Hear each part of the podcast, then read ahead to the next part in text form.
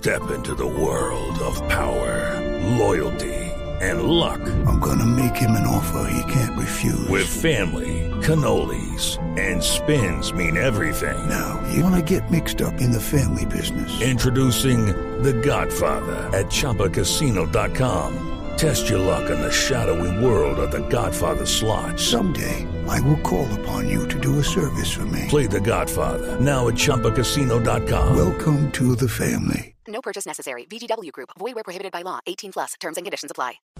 Cuando ocurren este tipo de hechos en Estados Unidos como el que hoy estamos reseñando, hace una semana la matanza de 49 personas en Orlando, Florida, a manos de Omar Tamín, eh, se reabre el debate eterno sobre si debe o no haber controles efectivos para la venta de armas en ese país. Recordemos que la segunda enmienda, es decir, está garantizado por la Constitución estadounidense que cada ciudadano de ese país puede comprar armas para su defensa y digamos que en un concepto que data de la época de la independencia para levantarse en caso de que su gobierno considere o que su gobierno es opresor. Por eso hemos invitado hoy a Joseph Umire, él es el director ejecutivo del Centro para una Sociedad Libre y Segura, es analista político y experto en seguridad global. Joseph, buenas tardes. Buenas tardes, Ricardo, gracias por la invitación. Joseph, después de esto que ha ocurrido, seguramente el acto terrorista más grave ocurrido en Estados Unidos desde el 11S, ¿podría eventualmente revisarse la segunda enmienda y aplicar controles efectivos a la venta de armas? Bueno, por cierto que va a haber ciertos grupos políticos que van a empujar para esa dirección. Uh, yo no estoy seguro si van a tener éxito. Mira, la segunda enmienda es algo que es muy sagrado para muchas personas. Es un derecho que, que muchos individuos lo mantienen como parte de sus derechos fundamentales de, ciudadanos americanos. Uh, en realidad yo pienso que el debate sobre las armas y el, lo que pasó en Orlando son temas distintos. Uh, claro, usó arma el, el señor Omar Matín,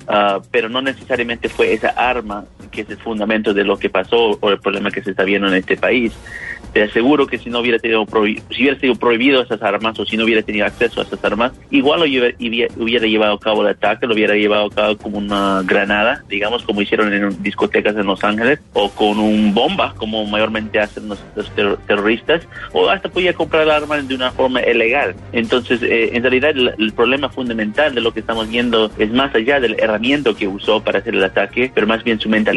Su mentalidad es lo más peligroso porque eso le lleva la, la motivación para llevar una barbaridad como lo acaba de hacer en Orlando. Claro, el asunto es que en este caso Omar Matín consigue el arma eventualmente de una manera menos complicada que si no hubiese tenido eh, eh, las garantías que hay en Estados Unidos para la compra de armas por parte de los ciudadanos garantizados de manera constitucional. Si no es a través de la prohibición o restricción o mayores controles en la venta de rifles, de pistolas, de armas, ¿de qué manera controlar ese tipo de hechos? Porque sí pareciera que hubiese una relación directa entre la facilidad que tienen en Estados Unidos para comprar armas con la cantidad de matanzas que recientemente se han producido. Claro, es un hecho, digamos que tristemente frecuente en ese país, pero pareciera que en los últimos meses se, han eh, potenciado los casos y, lo pregunto, pareciera que también eh, se facilitan por cuenta de, la segunda enmienda que les permite conseguir las armas con tanta facilidad. Claro, mira, cada estado, en realidad, la segunda enmienda dice que uno, el individuo tiene derecho a tener arma o, o tiene derecho de, armarse eh, de cierta manera para proteger su propiedad y su vida. Pero eh, cada estado dentro de Estados Unidos tiene diferentes reglamentos. Algunos estados son súper estrictos, digamos como Massachusetts, por ejemplo, que muy estrictos para tener, conseguir un arma o comprar un arma y también son estrictos para los que están vendiendo las armas, las tiendas y los, uh, los productores. Uh, otros estados, como el estado de Virginia o otros estados en el sur, son más livianos, son más fáciles a conseguir y, las restricciones son menos. Uh, en Florida es conocido como un, un, estado que tiene un poco suave sus restricciones de armas. Hay mucha gente que le gusta hacer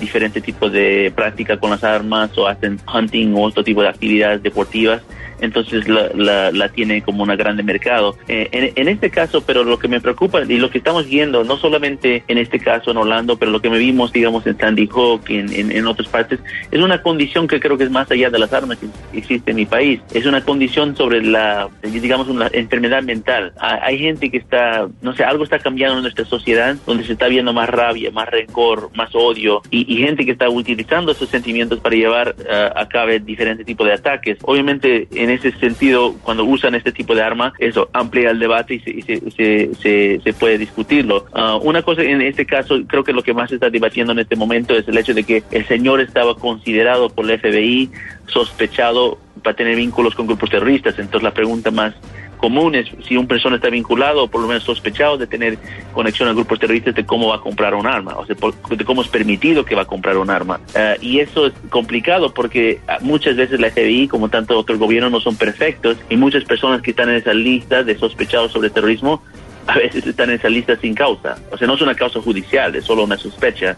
Y, y hay unas, uh, digamos, límites legales para prohibirlo de sus derechos. Una pregunta para finalizar. ¿Cuál puede ser entonces, eh, y se lo planteaba hace un rato, pero cuál podría ser una, una solución frente a todo este tipo de hechos? Porque claro, Usted dice que pareciera estar eh, inoculándose una gran cantidad de odio en eh, Estados Unidos entre su gente, contra los inmigrantes, contra su realidad, contra una cantidad de, de circunstancias. Pero Bueno, eso mismo yo iguales en esta ocasión, sí.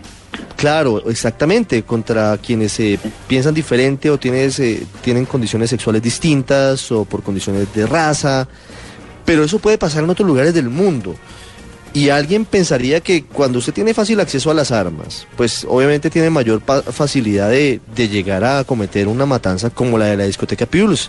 Eh, En otros países puede que eventualmente existan eh, situaciones similares en materia de en materia de odios, en materia de discriminación, pero no es tan fácil conseguir armas y de pronto por eso no se presentan tantas eh, actuaciones violentas. Mira, hay una, creo que un compromiso que se puede hacer, porque en realidad lo que estamos hablando es la diferencia entre una pistola y un arma de fuego. Y lo que se preocupa lo que pasó en Orlando es arma de fuego, la capacidad que tiene esa arma para llevar a cabo ese tipo de masacre. En realidad la única diferencia entre, entre esas armas es la, la cosa que se llama el magazine, lo- la cantidad de balas que puede existir. Eso no necesariamente tienes que prohibir el arma para cambiar ese tipo de restricción. Solo tienes que te- cambiar el, la cosa donde se meten las balas para que meterlo en, en- en el fusil a, a- a prohibir a que sea de alto capacidad. Entonces yo creo que eso puede ser algo que el Congreso aquí va a empezar a debatir y puede ser una, digamos, un compromiso o, o algún tipo de negociación para darse con una política. Joseph, gracias por darnos a conocer su opinión, su análisis frente a este tema que es tan polémico porque tiene lo mismo, tiene la misma antigüedad de la creación de los Estados Unidos y seguimos hoy debatiéndolo todos quienes tenemos que ver con ese país. Muchas gracias. Gracias, Ricardo.